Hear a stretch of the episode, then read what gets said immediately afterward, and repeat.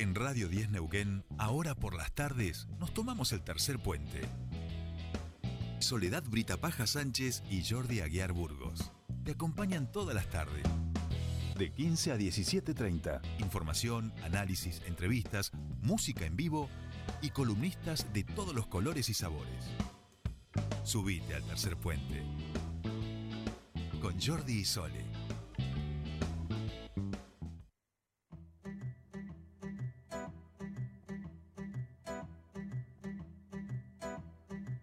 Continuamos con más tercer puente y les decíamos que hace un ratito nada más el Consejo Deliberante aprobó por unanimidad la creación del Programa Municipal de Seguridad Alimentaria. Es un proyecto presentado por Mercedes Lamarca de Libres del Sur, trabajado en conjunto eh, con el bloque allí en el Consejo Deliberante y muchísimas mujeres que eh, día a día trabajan en cada uno de los barrios. O sea, es la observación, el resultado de la observación de ese trabajo y de las cifras de la encuesta que se realiza a través del ISEPSI. Nosotros estamos en comunicación con Mercedes Lamarca para poder hablar sobre esto.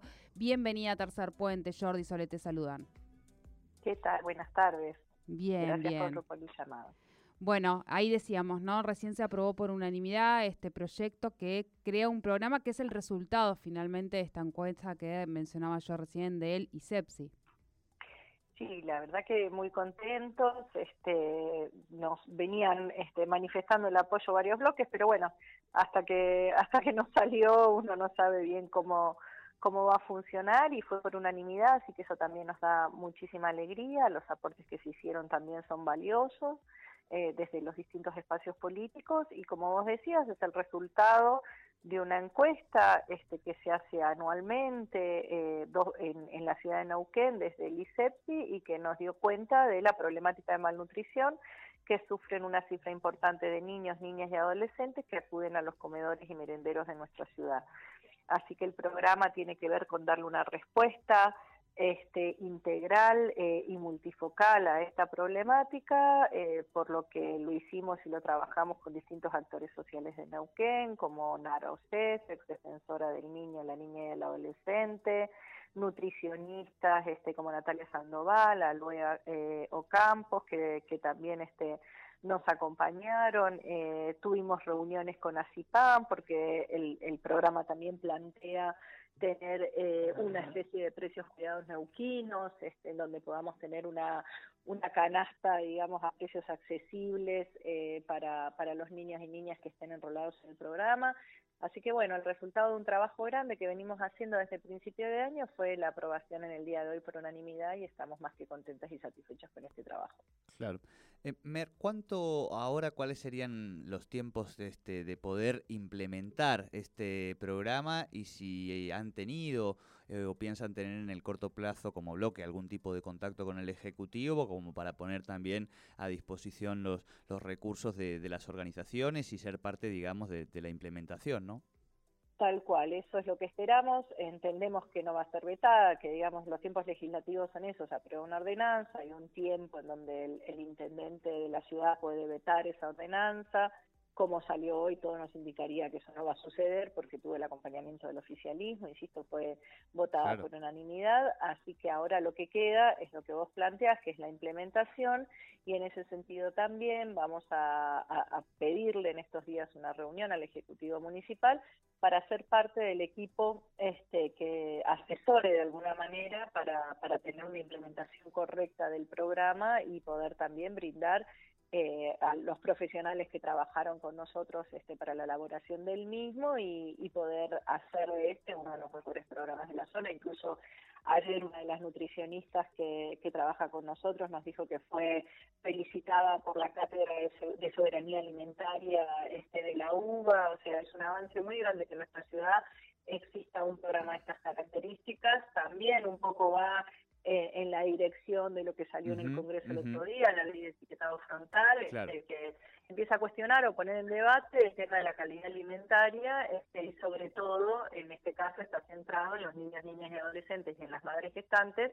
que tiene que ver este, con los momentos fundacionales en todo lo que tiene que ver con el desarrollo cognitivo, emocional, este, psicológico de los niños y niñas. Así que la verdad que, nos vamos a poner a disposición y, a seguir trabajando, digamos, para que la implementación esté estrictamente, digamos, este, relacionada con el espíritu de la ordenanza que sancionaron los concejales y concejales de la ciudad.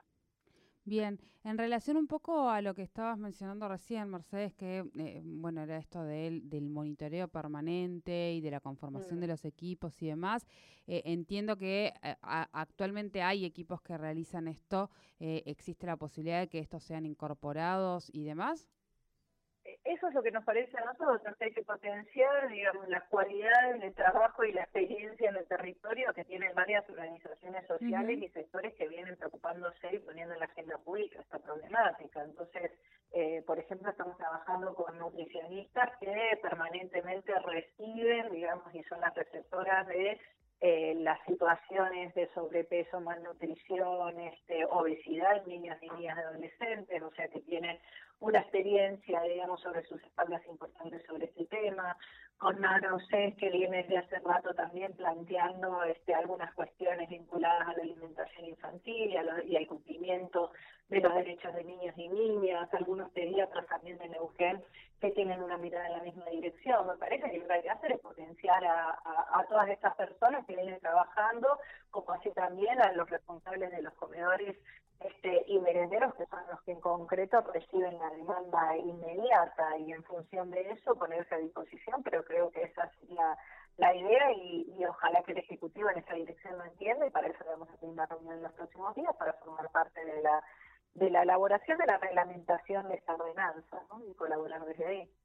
Bien, Mercedes, mm, por último, al menos de mi parte, pensaba en eh, si este tipo de programas tiene algún antecedente municipal eh, en otro en otro sitio y pensar, estoy pensando en, en porque muchas de las de los ejes que, que o las líneas de trabajo que propone este programa eh, tienen que ver con un trabajo en conjunto, coordinado entre entre los tres estados, municipal, provincial y nacional, y necesita sí o sí de ellos. Y estaba pensando en antecedentes en otros municipios. No, mira, por eso mismo te digo que ayer nos, felicitaban por lo adelantado de la visión del programa. Eh, sí entendemos, como vos decís, y en ese sentido está plasmado el proyecto que eh, tiene que permitirse eh, realizar los convenios y acuerdos necesarios para que la implementación este, sea lo más amplia posible. Lo que trata de ser un programa multidisciplinario y con una mirada integral de la problemática este, de la alimentación este es un tema que no, no estaba en debate hace unos años atrás, que empieza a aparecer, digamos, ahora en la agenda pública, sobre todo porque el principal problema que tenemos está vinculado con el sobrepeso y la obesidad. Y culturalmente, digamos, hay una mirada este, de que no es una enfermedad sobrepeso y la obesidad, cuando en realidad todos sabemos toda la cantidad de dificultades que trae asociada, y eso también se puso en la agenda pública en la última pandemia, donde una de las principales comorbilidades digamos, este, la gente que adquiría este, el virus era justamente el sobrepeso, ¿no? Pero culturalmente está esto como que un niño gordito es un niño sano, cuando en realidad eh, no necesariamente un niño que tiene sobrepeso es un niño sano, sino todo lo contrario, puede ser un niño que tenga tendencia a la hipertensión arterial, a la diabetes infantil y un montón de problemáticas asociadas. Entonces son temas que se empiezan a discutir ahora, por eso mencionaba este tema de el debate que se dio en el Congreso con respecto a la ley de Estado frontal este, y todo lo que tiene que ver con la calidad alimentaria, y insistimos nosotros en los primeros años de vida, porque eso condiciona claramente el desarrollo posterior en varias de las áreas del desarrollo este, de los niños y niñas. Así que es, es muy novedoso, eh, es este, avanzar que haya un programa de estas características con una mirada tan integral y vamos a poner todo lo mejor de nosotros también para apostar en, en que la implementación sea un éxito. Claro.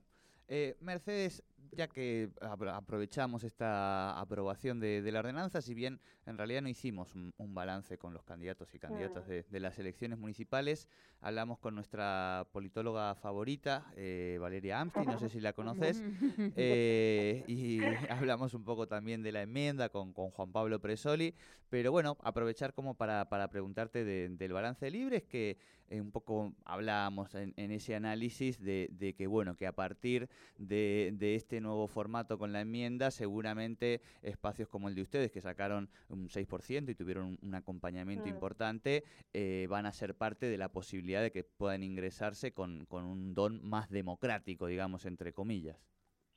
Sí, esto que nosotros planteábamos con respecto a la posibilidad de que el piso, digamos, este, eh, amplíe la participación de los espacios políticos más chicos, es en lo concreto lo que va a pasar en los próximos periodos electorales del 2023.